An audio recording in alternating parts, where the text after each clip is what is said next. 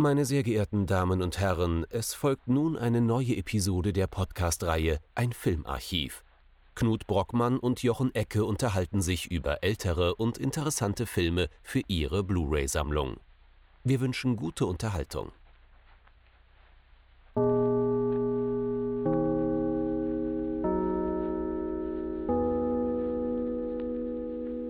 Hallo Knut. Hallo Jochen.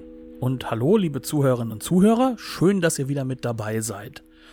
Wir haben, wie ich finde, dieses Mal einen sehr schönen neuen Film mit dabei, über den wir gerne sprechen wollen. Und zwar handelt es sich dabei um Mickey One von Arthur Penn aus dem Jahr 1965.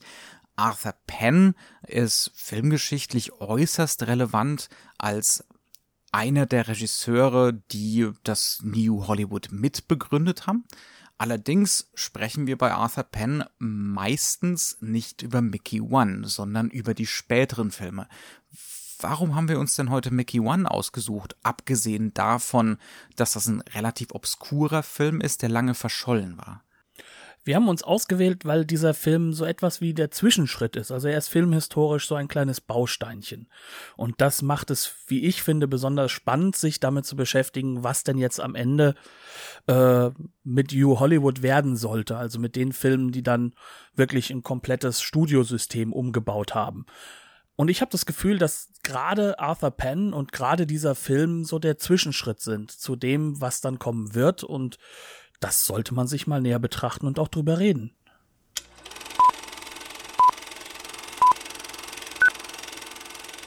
Worum geht's denn inhaltlich? Mickey One, das ist unser Protagonist, gespielt von einem ziemlich noch noch ziemlich jungen Warren Beatty, ist ein Komiker. Ähm, man kann sich das so ungefähr vorstellen als eine Mischung aus einem etwas älteren James Dean und ganz viel Dean Martin. Das heißt also, ähm, Mickey ist hard drinking, er hat ständig neue Affären, ähm, er ist jeden Abend auf der Bühne, er singt auch, noch eine Ähnlichkeit mit Dean Martin, und er gehört eigentlich der Mafia.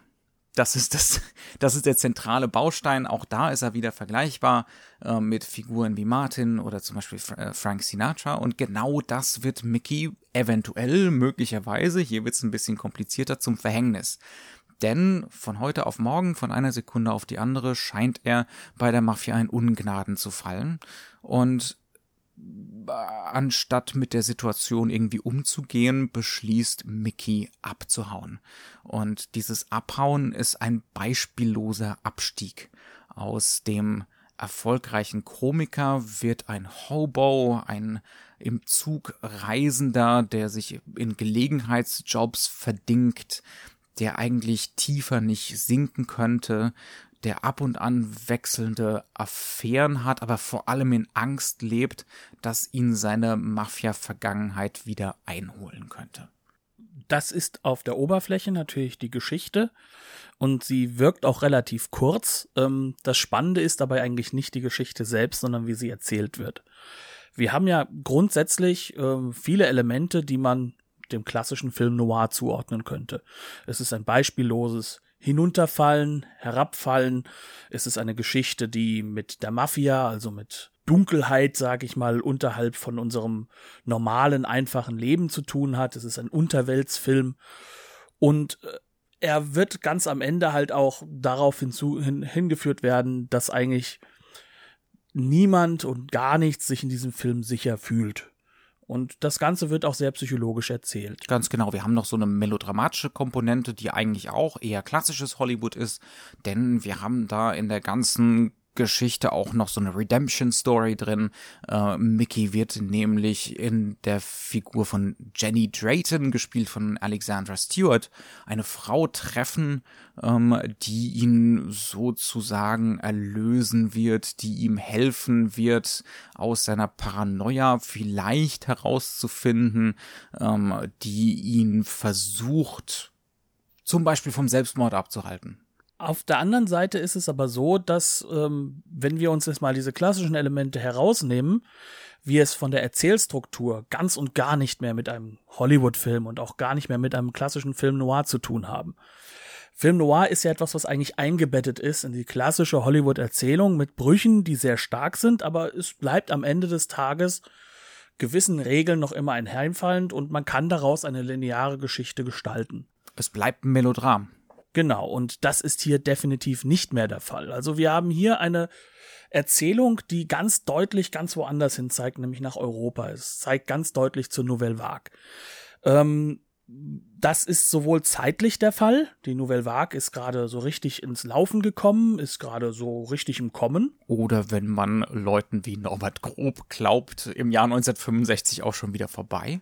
Ja, aber es ist halt etwas, was in diesem Falle ähm, richtig gerade herüberschwappt in die USA zu einem Filmemacher, der durchaus gerade mit Hollywood gebrochen hat, der gerade äh, vom Set geflogen ist bei einem Actionfilm namens The Train. Er wird dann ersetzt durch John Frankenheimer, der daraus auch einen, wie ich finde, sehr guten Film gemacht hat.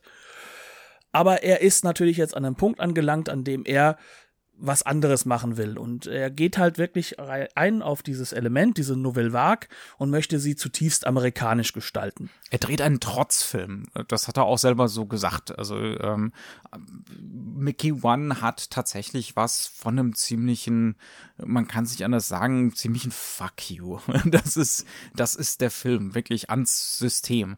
Ähm, er hatte sich's verscherzt, äh, Arthur Penn hatte es sich mit dem System verscherzt, er konnte gar nicht sicher sein, ob er überhaupt noch mal äh, was äh, im Kinobereich drehen wird. Es bestand durchaus die Möglichkeit, dass er wieder ins Fernsehen gehen muss, derartige Sachen. Ähm, und dementsprechend dreht er jetzt einen Film so radikal, wie er zu diesem Zeitpunkt ihn nur machen kann und so trotzig, wie er nur sein kann. Auf der anderen Seite ist es aber auch ein Film, der durchaus eine künstlerische Linie hat. Und genau da setzt dieses klassische Element an von der Nouvelle Vague. Er geht auf die Straße, er holt sich einen Kameramann, der durchaus ähm, diesen europäischen Stil ganz, ganz deutlich noch mit äh, äh, in sich vereint äh, und macht einen Schwarz-Weiß-Film, was zu diesem Zeitpunkt in Hollywood äh, durchaus ein radikaler Bruch mit allen Normen ist. Und ähm, dieser ganze Film wird dann so gedreht, wie man sich das in Europa vorstellen würde, wie man sich vorstellen würde, dass eben äh, Regisseure wie Truffaut, wie Godard äh, auf die Straße gehen würden. Es ist ein Schwarz-Weiß-Film mit einer sehr, sehr freien Kameraführung. Es ist ein Film, der hat eine Ausleuchtung, die so gedreht ist oder so gemacht ist, dass er halt möglichst viel Tiefenschärfe hat, aber trotzdem eine gewisse Flachheit hat, damit du dich eben mit den Schauspielern bewegen kannst. Und das ähm, sieht, das sieht über weite Strecken, gerade bei den Außenaufnahmen, ist das wirklich schwer zu unterscheiden von was, was beispielsweise Henri de Caille im selben Jahrzehnt in Frankreich so gedreht hätte. Also das ist wirklich eine ganz klare Imitation mit kleinen äh, amerikanischen Akzenten. Es gibt dann eben doch äh, einen Heiligenschein, es gibt doch ein bisschen Backlight, damit sich Figuren ein bisschen mehr vom Hintergrund abschälen. Aber die Ähnlichkeiten zur Nouvelle Vague Fotografie könnten deutlicher nicht sein.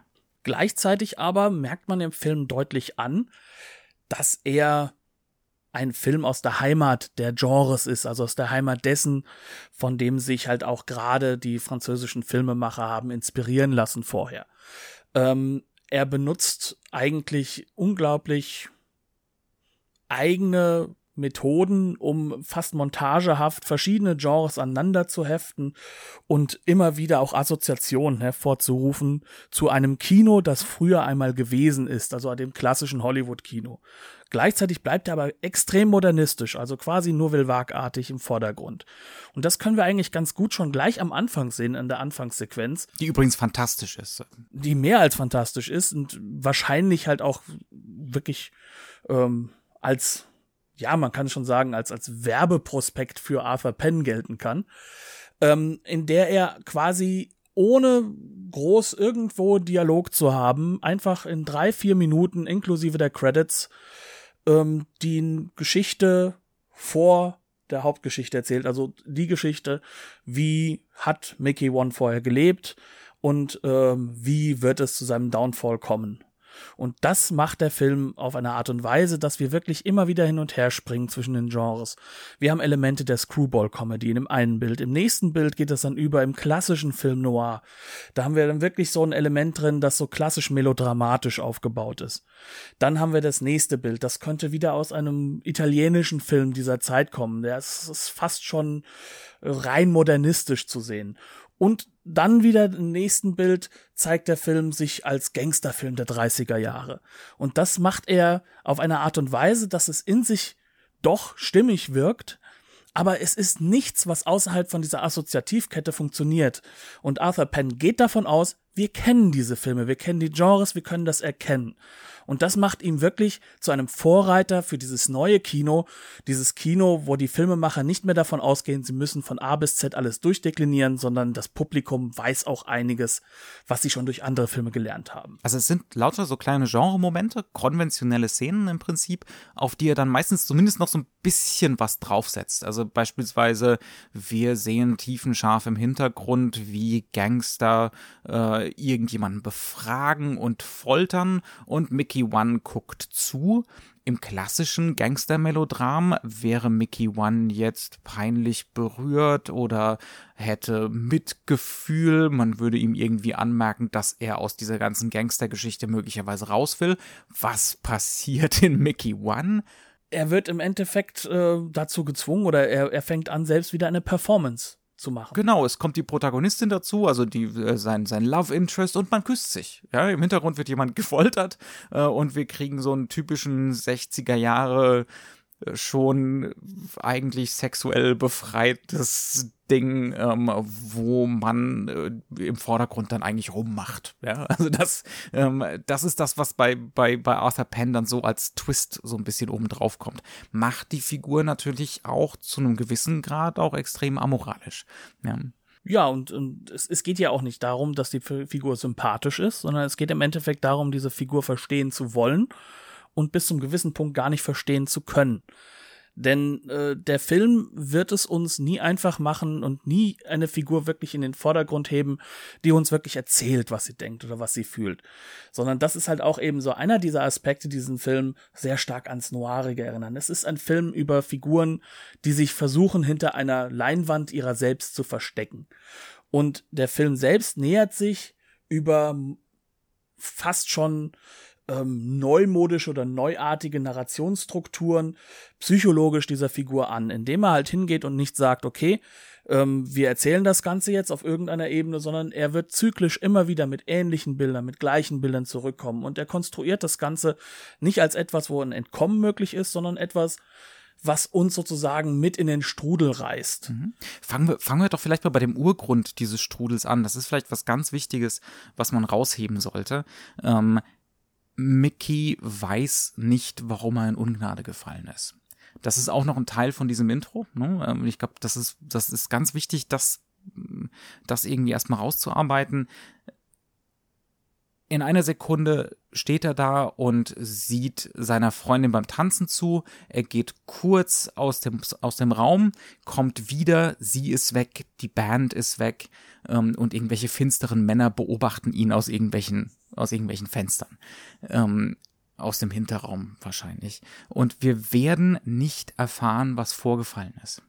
Ja, also das ist äh, ganz, ganz zentral für den ganzen Film. Das fühlt sich so ein bisschen so an wie der Anfang von L'Aventura. Ähm, hier, hier verschwindet er von äh, Michelangelo Anton Antonioni. Hier verschwindet allerdings nicht nur eine Frau, hier verschwindet ein ganzes Leben von einer Sekunde auf die andere und es kommt nicht wieder und Mickey weiß nicht, warum das passiert ist und wir werden es mit ihm nie erfahren. Ähm, das ist ein ganz zentrales ganz zentrales Mittel des Films, was extrem gegen das klassische Hollywood geht. Ne?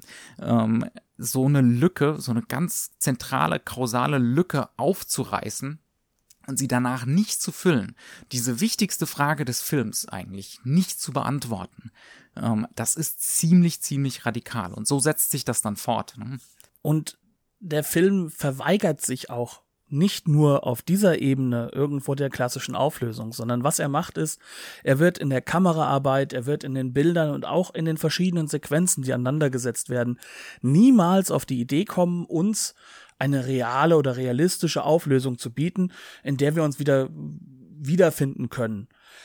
Wenn wir uns nämlich zum Beispiel angucken, der Film beginnt nach dieser Anfangssequenz im Endeffekt neu in Chicago, eine Stadt, die natürlich auch ein Verweis ist auf äh, den Film Noir er kommt an und äh, wie, wie wir es eben gesagt haben, wie ein Hobo, er ist sozusagen einfach in einem Zug mitgefahren. Im Güterzug mitgereist, ja. Und er springt vorher ab. Als wären wir wieder in der Great Depression. Genau. Als ja, würde der Film 30, 35 Jahre früher spielen. Ja, ja und ähm, er kommt an, auch das erinnert an die Great Depression natürlich, ähm, auf einem Schrottplatz. Und in diesem Schrottplatz wird gerade die Polizei darstellen, wie Mafia-Bosse einen äh, Menschen in einer Autopresse umgebracht haben. Das wird uns richtig schön erklärt. Warum in diesem Moment das so ist, wissen wir nicht. Und er steht direkt davor. Er steht plötzlich an dieser Autopresse und er sieht das. Und dann bekommt er Panik und versucht zu fliehen. Und wir sehen eine sehr, sehr weite Aufnahme, wie er am Wegrennen ist, wie er immer kleiner wird und hinter ihm die ganze Zeit der Kran oder dieser Kra die Kralle, die Kralle des Krans, die Kralle des Krans hinter ihm herzieht und sozusagen wie ein äh, ja wie etwas, was ihn versucht zu greifen und zu nehmen und ähm, er könnte das gar nicht in dem Moment so sehen, sondern das ist eine Perspektive, die ist komplett irreal. Sie ist nur für uns so sichtbar. Aber der Film will uns einfach hiermit nichts Reales erzählen. Er möchte uns eine Psychologie erzählen. Die Psychologie dieses Charakters, aber auch die Psychologisierung des Films auf einer gewissen Ebene. Und das auch ist eine radikale Abkehr von dem, was eine Hollywood-Norm ist. Da darf das nur in der zweiten Ebene geschehen, nicht in der ersten Ebene. Also Expressionismus ist erlaubt ne, ähm, im klassischen Hollywood-Film. Das heißt also, die Szenerie darf schon Subjektives ausdrücken. Das darf aber halt nicht das zentrale Mittel sein. In Mickey One wird die Evidenz, also wird die materielle Welt zum zentralen Mittel der Aus des Ausdrucks von Subjektivität. Ähm, und das auf eine ganz, ganz radikale Art und Weise, die uns eigentlich fast keinen sicheren Grund gibt.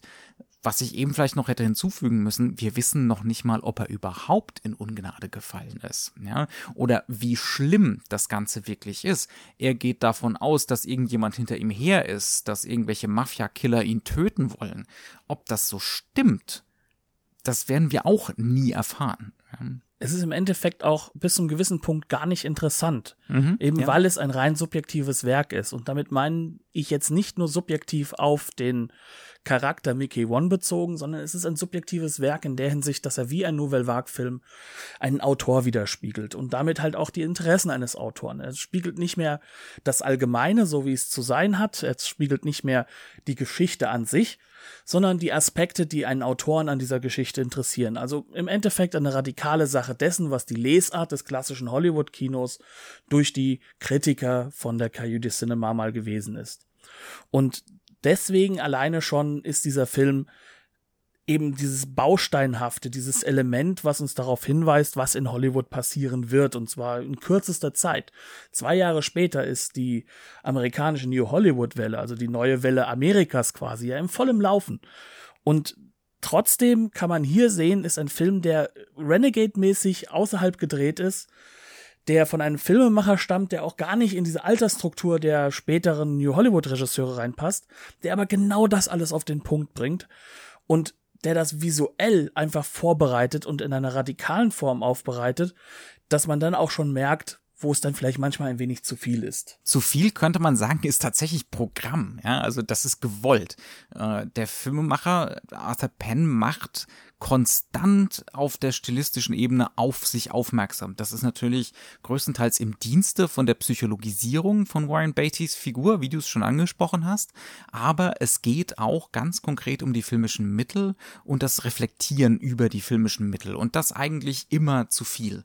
Das ist angefangen wie damit, wie Arthur Penn die klassischen Erzählmittel, das Continuity Editing, äh, die, äh, die visuellen Strukturen des Film Noir zum Beispiel radikalisiert, was wir aus dem Film Noir kennen. Wir haben ja schon äh, bei The Killers ein bisschen drüber gesprochen.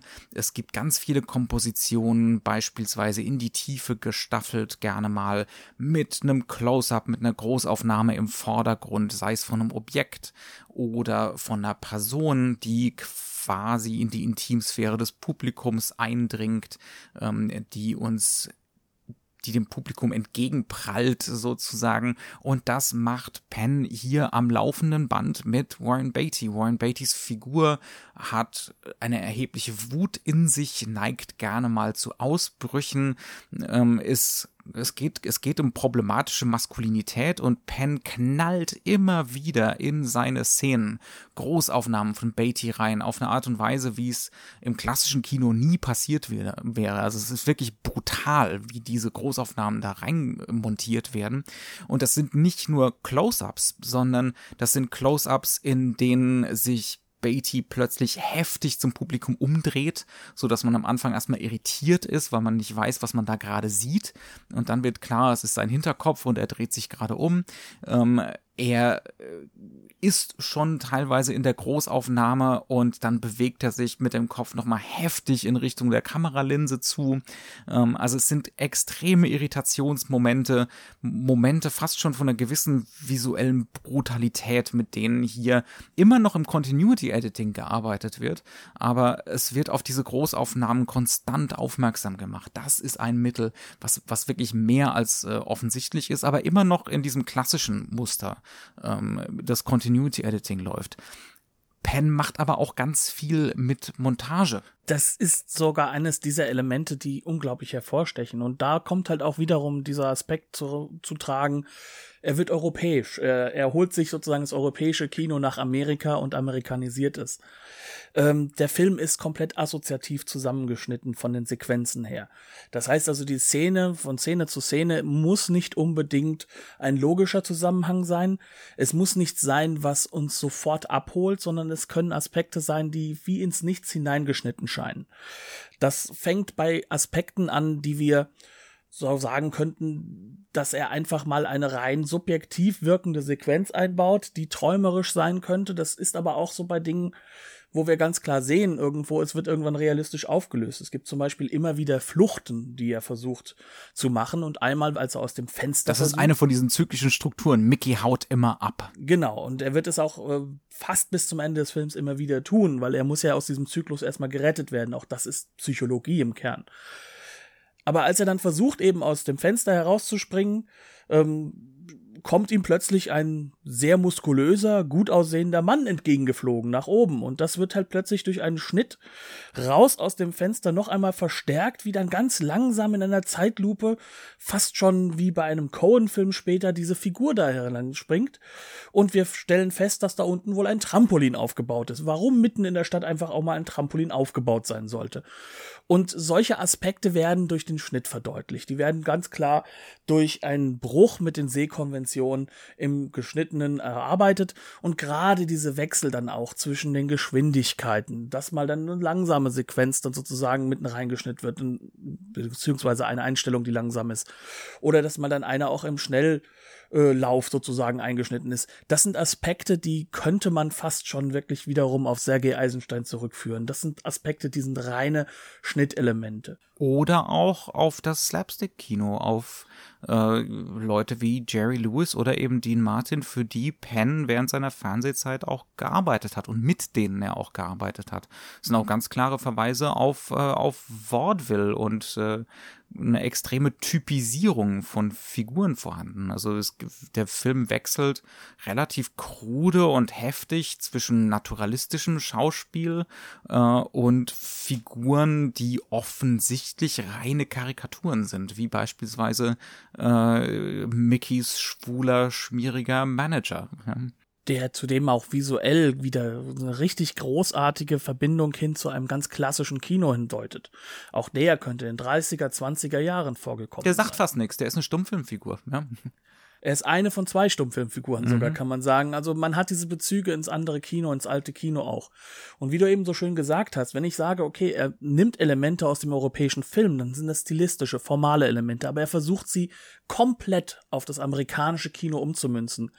Es ist sozusagen kann man sagen, der filmische Versuch dessen, was zum Beispiel ein Bob Dylan mit der Musik versucht hat zu machen, auch in der ähnlichen Zeit.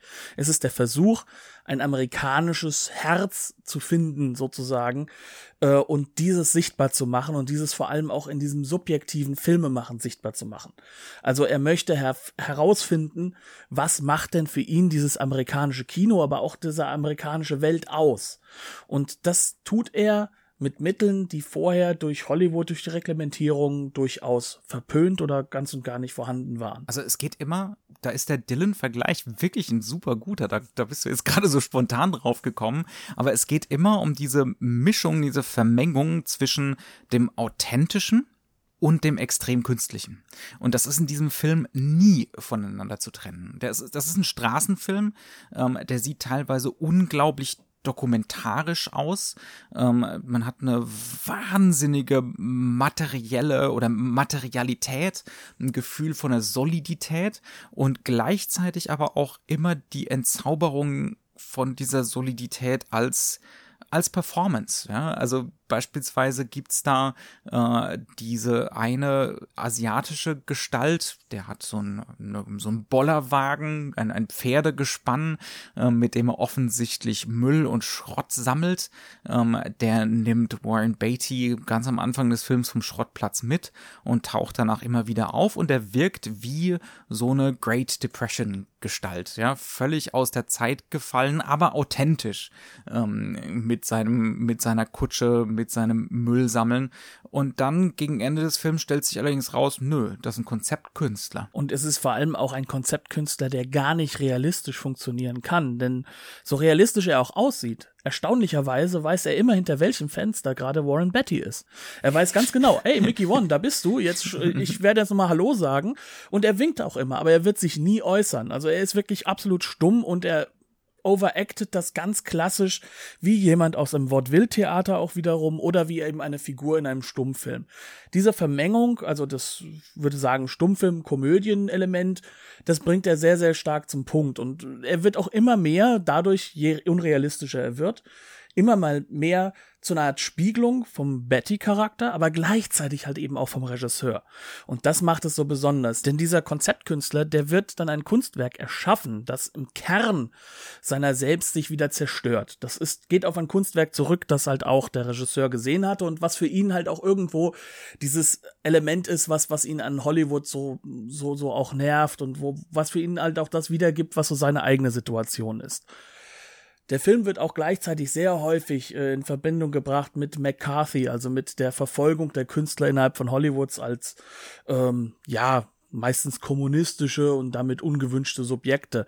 Aber eigentlich ist es auch so weit bei ihm drin, dass er als äh, doch expressiver Künstler nicht seine Sache machen darf. Und das ist ein wunderbares Bild, denn er wird bei der, bei dem Kunstwerk, wie es dann entsteht und wie es dann zum Leben erweckt wird, dabei sein. Und wenn das Kunstwerk sich dann selbst zerstört und in Brand aufgeht, dann ist der Künstler sehr, sehr glücklich. Denn das, ist Teil der Kunst. Die Selbstzerstörung, diese, diese spezifisch männliche Selbstzerstörung ist, ist Teil des Kunstwerks. Es hat auch so einen gewissen, so einen Fluxusfaktor. Wir zerhacken, wir zerhacken das Klavier und das ist eine große Maschine, die in Flammen aufgeht, ja. Die auch übrigens Ja heißt, also Yes, also die zustimmend ist. Man, man, und dann schafft es plötzlich die Feuerwehr um die Ecke zu kommen und halt das Kunstwerk in, in der Höhe seines Seins, also den Performance-Effekt komplett zu zerstören.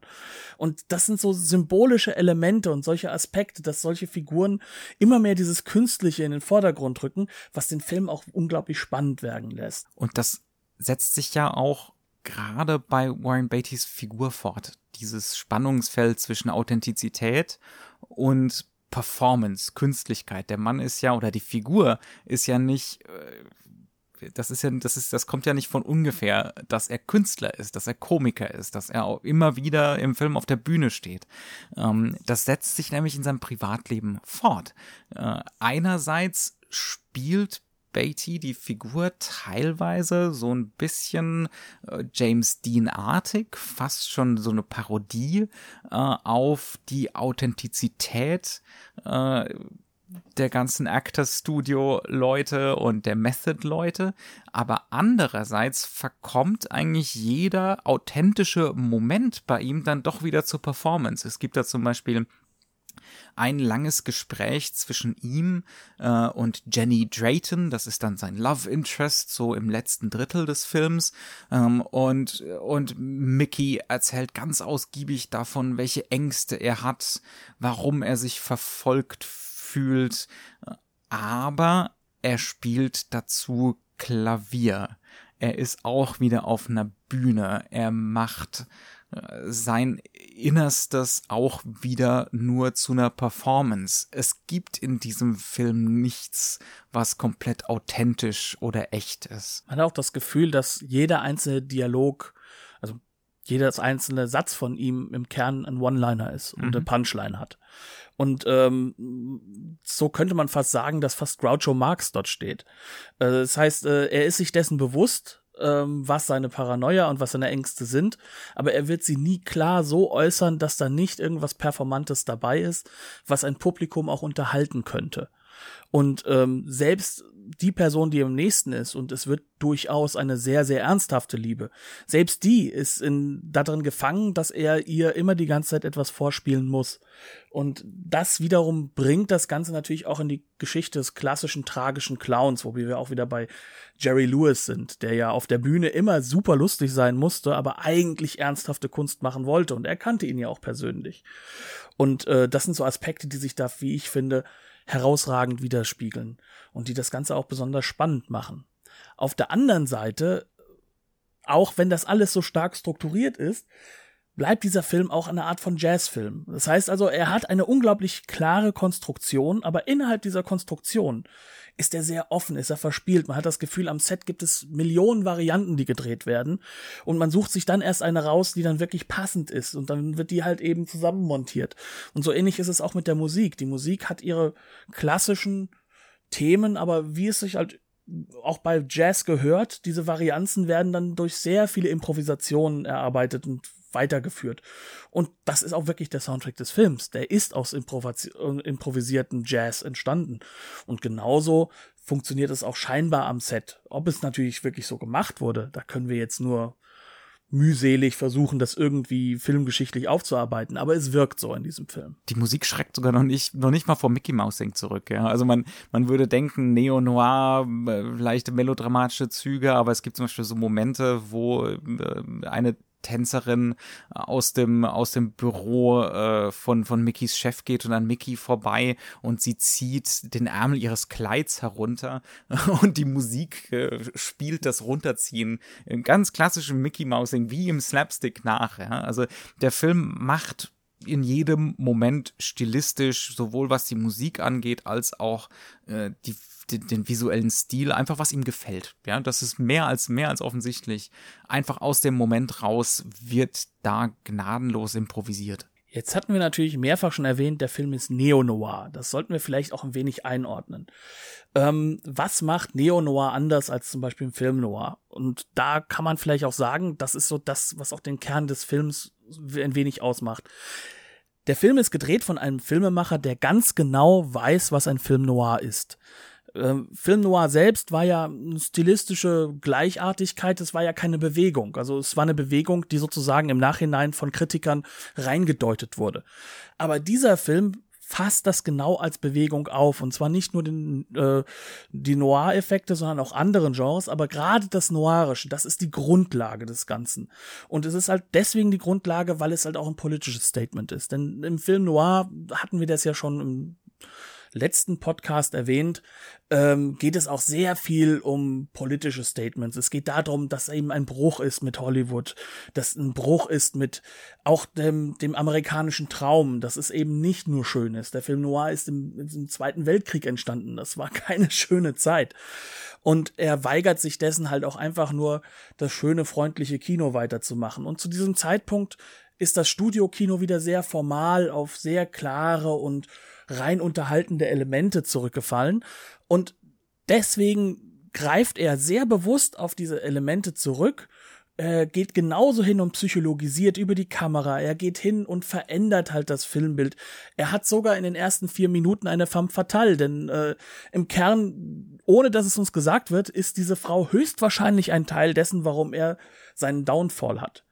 Und all diese Aspekte werden dort gespiegelt, aber halt auch gleichzeitig neu arrangiert und neu aufbereitet in einer und, Form, die modern ist. Und reflektiert. Nicht nur der Filmemacher weiß, was ein Film noir ist, das Publikum weiß es auch.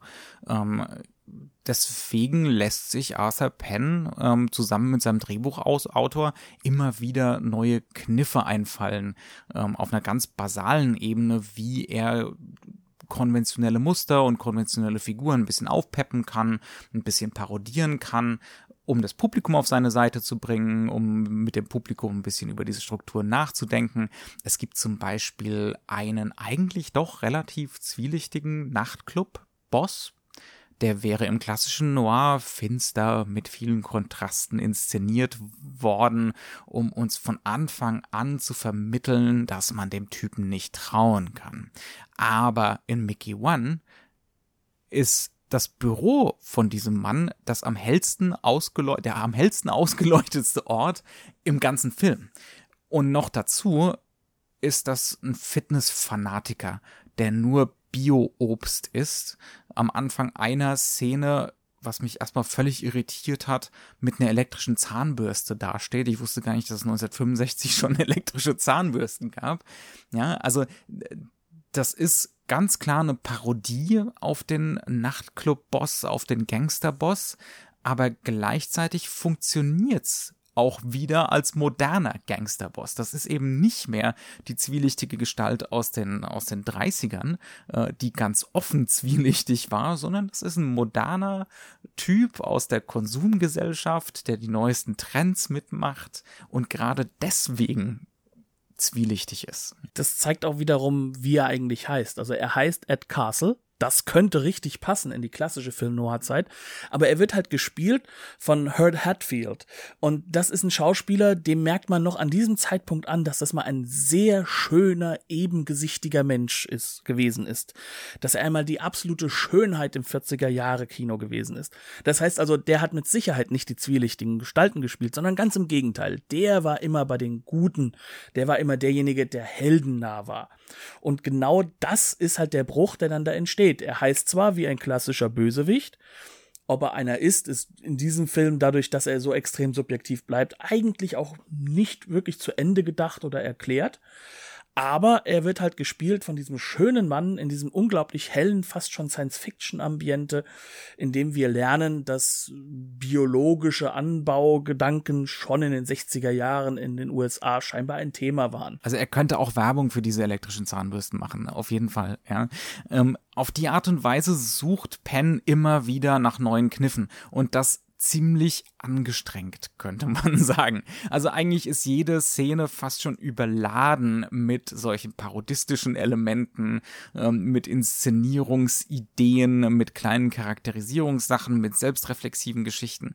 Äh, es ist eigentlich immer, wie wir es schon am Anfang gesagt haben, das Prinzip, das grundlegende Prinzip ist immer a little too much. Und das ist auch das, wo man dann zu dem Punkt kommt, wo man dann sagt, okay, warum wurde der Film von dem Regisseur selbst so ein bisschen kritisch gesehen?